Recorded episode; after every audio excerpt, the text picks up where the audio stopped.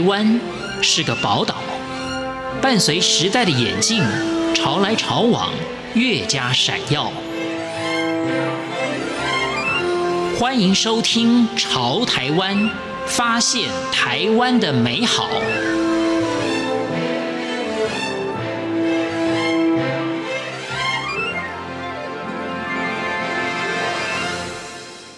各位亲爱的听众朋友，您好，我是李正淳。年轻人就是一个社会的未来。年轻人如果能够表现得好，有目标、有理想，勇敢地去追寻，相信这个社会就会充满了不断前进的动力。我们就来访问一位年轻朋友，他叫做何泽文，他的经历非常的丰富。这个经历包含两个经历，一个就是精力旺盛。另外一个呢，他也做了蛮多的事情，除了有本业的工作之外，他也非常努力的在很多社群平台上面、一些媒体上面写下他对于这个时事的观察，能够分享给很多年轻朋友，让大家都能够在一个非常竞争的环境之下，保持自己的竞争力。今天我们就一起来分享。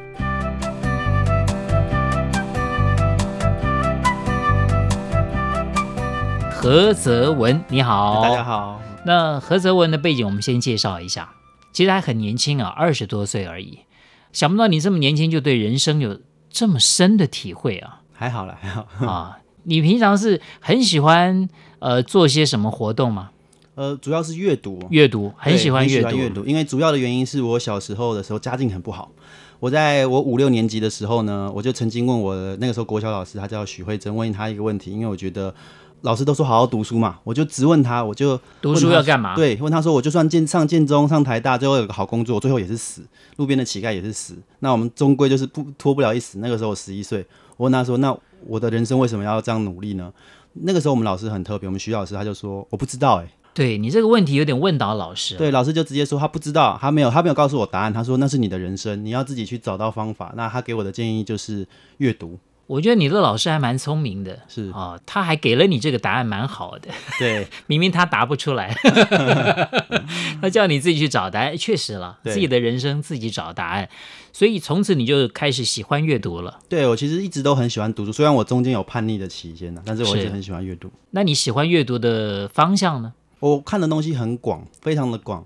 对，不管是经济、心理还是什么，都我很多书我都会去读啦。我没有特别分什么方向，像我在自己在写专栏，我在天下杂志有两个专栏，然后在商业周刊也有。那每个专栏我的面向都不一样，我谈国际经济，然后也谈呃职涯发展，还有历史小故事，甚至一些人文的我都会谈到。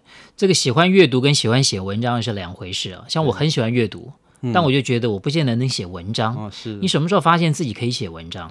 其实我从小就很喜欢写文章，高中的时候就开始有写很多的东西啊。对，老师那个时候就特别说：“哎，何泽文，你文章写的特别好，有机会的话，你每天每周写一篇，老师帮你看看这样子。”好，所以你算是从从学生时代就有训练了。对对。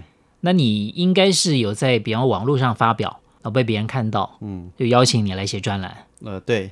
一般人。听到你或者是看到你写的文章，听到你的一些观点的时候啊，应该会很想追问一下你的你的人生经历。是，其实我发现你的人生经历也蛮蛮有戏剧性的。对啊，对啊，你刚刚讲的，就是你的家境从小呢比较贫寒一些，是，再加上呢家庭又有可能不是很完整。对，好，你觉得这是不是也是造成你比较特殊的原因？对，其实我在这本书的很大一部分是在讲我过去的经历。我出生在一个我父母离异啊，那我也没有给任何一方养，我是给我两个年迈的姑姑养大的。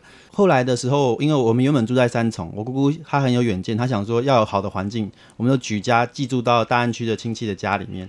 那个时候我才慢慢发现好像不一样，因为有些国小的同学他会说：“哎，何尊你没有妈妈，所以你没有母爱。”甚至呢，有一些会说：“哎，我不能跟你玩，因为我妈妈说你家里有问题。”那个时候我才发现，哎，原来好像我的家庭在别人的眼中，他们会觉得是有问题的，然后才慢慢的会开始去思考这些东西。那当然，因为那个时候我们家的经济状况也不好，我是中低收入户嘛，所以我到高国高中的时候其实很叛逆。那个时候非常的觉得啊，这个世界很不公平啊，因为同样住在台那个台北市，大部分都是小康家庭的，那为什么我们家的情况比较特殊，比较不好？所以那段时间是非常的叛逆，觉得哦，这个世界很不公平，然后对我是很不好。很不友善，交朋友有没有困难？还好还好，因为毕竟一定会有当然会有那种上层阶级的小朋友，可能呃没有说会跟你接近，但是一定会有一群狐群狗党啊，每个地方一定都会有。对啊，我觉得小时候有些时候可能会被人家欺负，因为家庭关系，对对对对，那后来可能会因为这样变得更强硬啊，强大一点。是。每个人会出生在什么家庭，其实是小孩子没有办法选择的了。对对。好、哦，那当然，慢慢你成长以后，你了解到可能跟别人是不一样。其实每个人跟每个人也就不一样。呃，我想在那样的环境下成长，你你在那样的阶段有没有想到自己有没有什么梦想理想？我当时其实我一开始也是跟一般的呃朋友一样，没有特别的想未来要做什么，就是边过河边摸石子过河边摸索。我是一直到我到大概大学毕业之后，我才在真正思考。我第一份工作，因为我中低收入户，所以我只要补补充兵役。对。然后呢，我第一份工作是在公家机关做阅聘人员，因为家里的情况不好，一直希望我可以当公务员。那在那个过程中，我就反复的开始想，哎，我我这是我喜欢的吗？每天固定的上班下班，然后经济也不错，收入也是也不好也不错。可是我发现那不是我想要的。我我我过去我曾经想要当，我小时候有个志愿是想当国家地理杂志的摄影杂志摄影记者。哎，这很好啊。对，然后后来呢，我就发现我其实想要到海外去闯一闯。对，那我那个时候反思我自己，我作为一个历史系毕业的学生，那我到底要怎么样可以让我成为哦一个企业青睐的外派人才？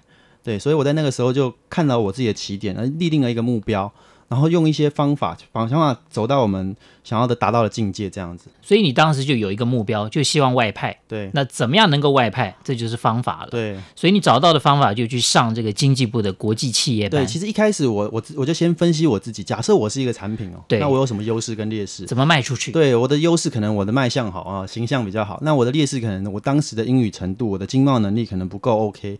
那我就很多条路嘛，或许你可以去补一些英文补习班，或许你可以去什么夜间部上什么进修课程。那我评估以后发现，我们国家有开一个经济部的国际企业经营班，这个班就是要读两年，然后在两年的过程中会培训你的经贸跟你的语言能力。最后我就借贷了呃四十万的学费去读，这样子。所以听起来可能会让大家满身马上产生一个好奇啊，嗯、就是明明刚刚已经提到了这个家境不是很好。又需要你这个赶紧的帮家里面赚钱，你现在不但呢还没拿钱回家，已经成年了，还要跟家里拿钱。对，那个时候我姑我就跟我姑姑说，我想要去念这一个，他就说研究所这种有学位我都都没有办法让你念了，何况这个没有学位，然后还要这么多钱。那那个时候我是跟他说，这个没有关系，你用我的名，我就我用我自己的名义去跟亲戚借钱，然后呢，呃，因为这个是有效益的，这个读完之后保证就业吗？没有到保证就业，但是你至少有那个能力。你这种更好的能力，有有机会有更好的薪水，对。那那个时候我就跟他分析这个投资，就像企业投资一样，或者是政府做基础建设一样，它后续是有很好的效益。就像当年的十大建设，你盖了以后，虽然花大钱，但是之后是对整个国家的发展有帮助。所以我那个时候这样跟他比喻，这样跟他说，其实他那个时候没有被我说服了。他是后来去问其他的亲戚朋友，说有一个朋友、同学、同学、同事在世贸工作，然后他告诉他经济部这一个班是很棒的。那他最后就说：“好啊，那你要去。”你要去借钱，那 OK 啊，反正你自己负责你的人生嘛，这样子。哎，不过我说实在的啊，固然这个好像是一个，呃，类似像一个一个证照一样，对，类似一个招牌，你就从这个班毕业之后，人家会肯定你有这个能力。可是这个班也不保证毕业的，对不对？对啊，他还是要有门槛嘛。是是。那你的班有多少人？哦，我们这个经济部一年大概招三百多个人，然后会有很多语组，它会有什么谓的韩语组啊、日语组啊，甚至东南亚。你选的是英语组，我选的是英语组。好，那拿到了这个就，那当时你去求职的时候，你是有锁定某某家，还是说你大量的去找不同的工作？哦，我觉得这个一定要要先有自己的目标。你如果乱枪打鸟，是，就跟年轻人的建议是，人家是看得出来的，而且要做要做自己有兴趣的产业，做自己有兴趣的职位，不然的话，很多人就是。可能刚毕业去两三个月，才发现自己不喜欢。但我想大家也还是觉得蛮有意思的，就是说，其实你明明学的是历史系嘛，是是。那你去学这个，其实有点像经贸班，对啊，经济贸易方面的。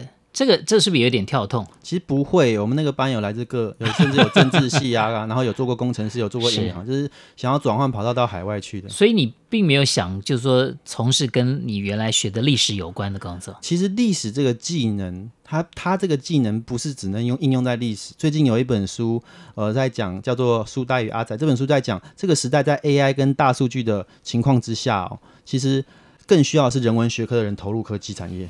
所以我觉得科什么读什么科系就什么工作，其实过去的旧的思维，现在都流行跨所谓的跨界，然后我们的能力不一定建构在我们的科系上，反而你跨界，你有更新的思维这样子。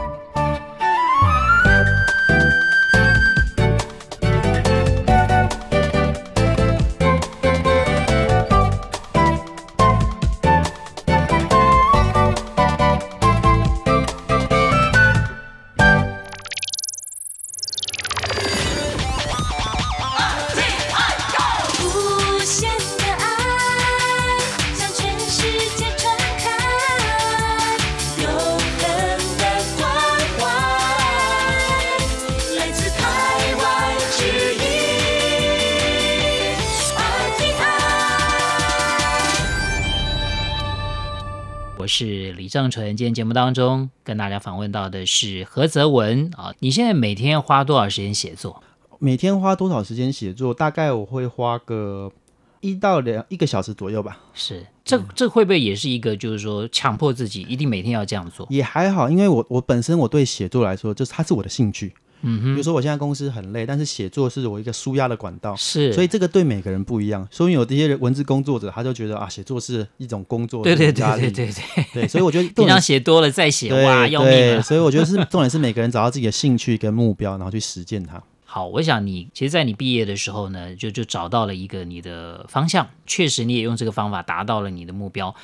那你的下一个阶段有什么目标呢？我下其实我有一个很很。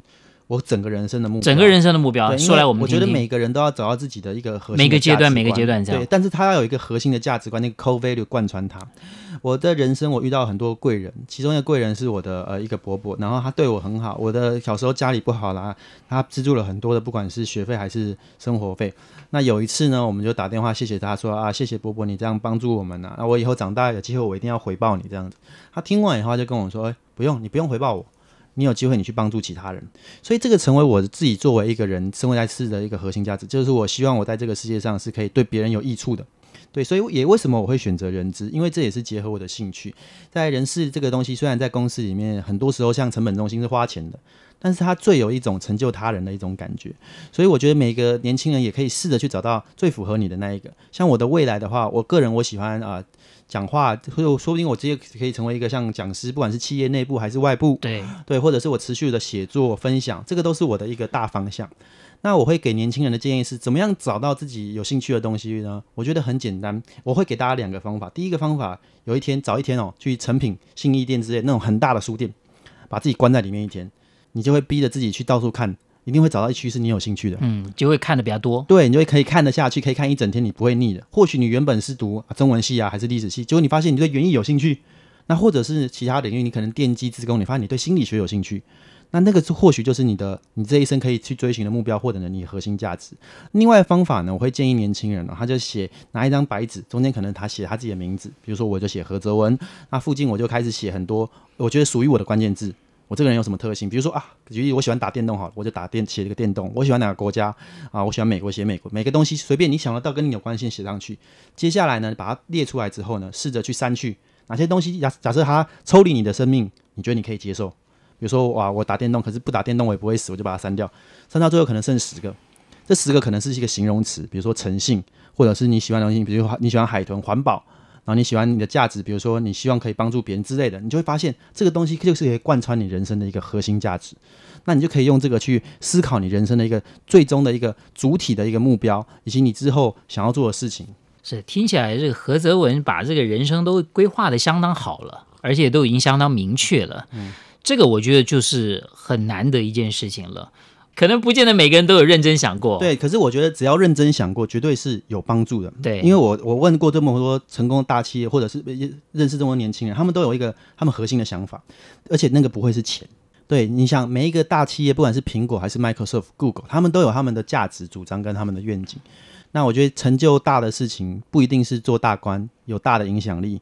你可能很简单，我们在路边捡一个垃圾，或者是我们安慰我们身边的人，这个都可以带来好的影响。不一定要很伟大，做什么啊名留青史的事情，对。但是只要愿意付出呢，这个影响留下来的话，那我就觉得这一生就是没有白活。各位亲爱的听众朋友，非常谢谢您收听今天的节目，我是李正淳，潮台湾，我们下次再会。往后十年要对家庭有所交代，别把孩子交换，携手兄弟。